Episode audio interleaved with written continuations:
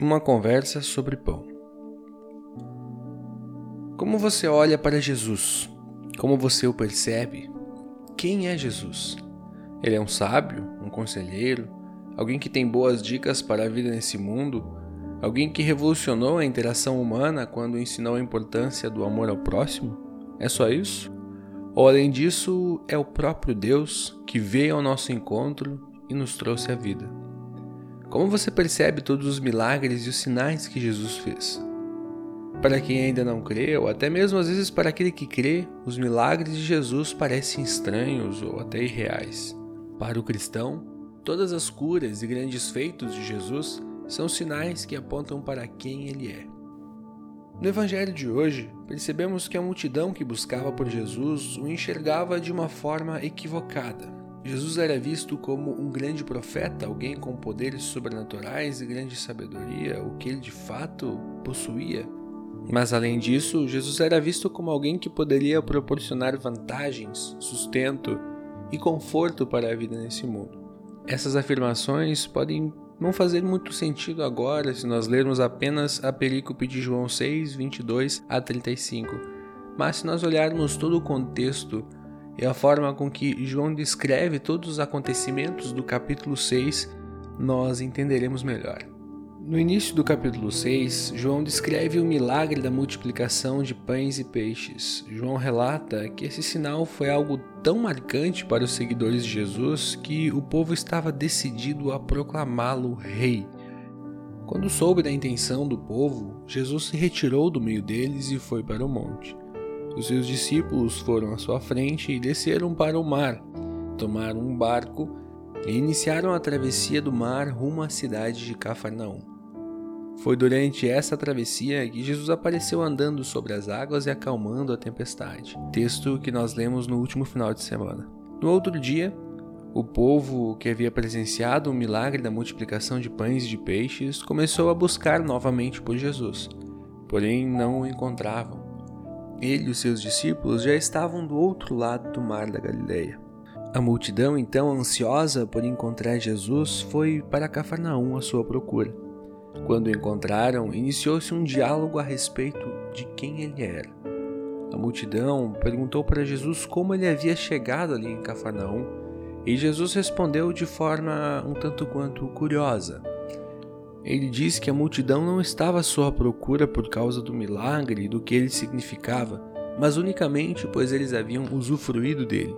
Afinal, eles haviam comido dos pães e dos peixes. Dessa forma, Jesus demonstra e percebe que o milagre realizado não havia mostrado quem ele era, qual era a sua missão. O povo apenas estava interessado no seu poder de saciar a sua fome física e na sua expectativa de reinar sobre todos os demais povos. Diante disso, Jesus os aconselha a não trabalhar somente pela comida que perece, mas pela que é eterna. Jesus aqui faz um contraste entre as necessidades físicas e as necessidades espirituais. Ele chama a atenção para não focarmos e pensarmos somente nas coisas deste mundo, mas nas que são eternas e que são dadas e são possíveis graças ao Filho de Deus. O diálogo de Jesus com a multidão continua e o povo segue ainda sem entender muito bem o que ele queria dizer. A multidão pergunta o que eles deveriam fazer então para realizar essa obra de Deus.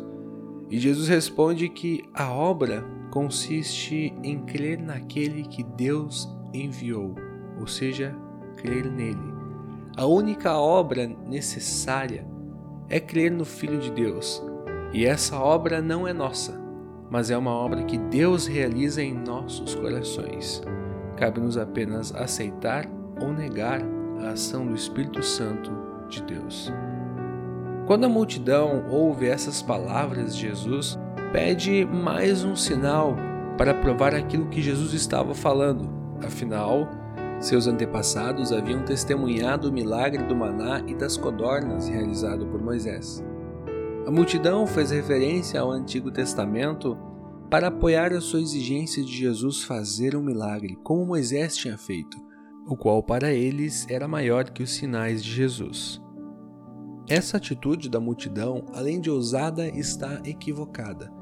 Por isso, Jesus os corrige, esclarecendo duas questões principais.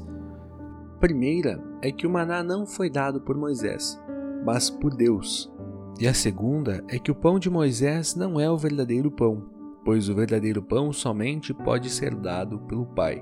E este pão que é oferecido pelo Pai é capaz de dar a vida eterna. Jesus está basicamente dizendo para o povo que no deserto Deus providenciou o maná para o povo de Israel. Este maná mantinha os seus antepassados vivos, contudo, por causa do pecado original, eles acabaram morrendo. Por isso, assim como o maná providenciado por Deus, Jesus também veio do céu. Jesus é o pão que veio do céu, com a diferença de que Jesus dá a vida eterna. Com essa resposta de Jesus, a multidão então pede: Senhor, dá-nos sempre desse pão. E Jesus responde: Eu sou o pão da vida. O que vem a mim jamais terá fome, e o que crê em mim jamais terá sede. Jesus se assume como a fonte da vida verdadeira, que dura para sempre. Mas o que essas palavras de Jesus significam para nós? Essa resposta vai depender de como você responde à primeira pergunta feita no início da reflexão de hoje. Quem é Jesus para você? Se ele for somente um sábio que viveu na Palestina há dois mil anos, ouvir que Jesus é o pão da vida não vai significar nada para você. Na verdade, vai parecer algo completamente sem sentido. Porém, se Jesus é o seu Salvador, você encontra nessas palavras conforto e paz. Você sabe que é totalmente dependente de Deus, tanto para a vida neste mundo quanto para a vida na eternidade. Mas essa dependência não te assusta, pois você não é dependente de um tirano ou de alguém que pode vir a te causar um mal ou te destruir. Você é dependente de um Deus que se revela em amor.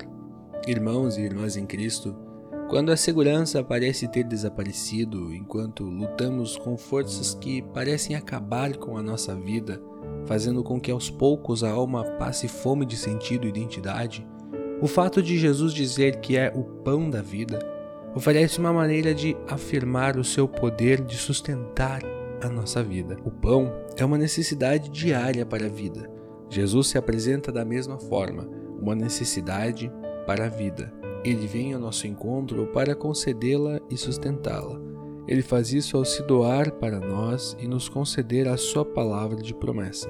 Ele vem ao nosso encontro a oferecer o seu corpo e sangue, juntamente com o pão e o vinho, para nos dar o perdão e o fortalecimento da fé.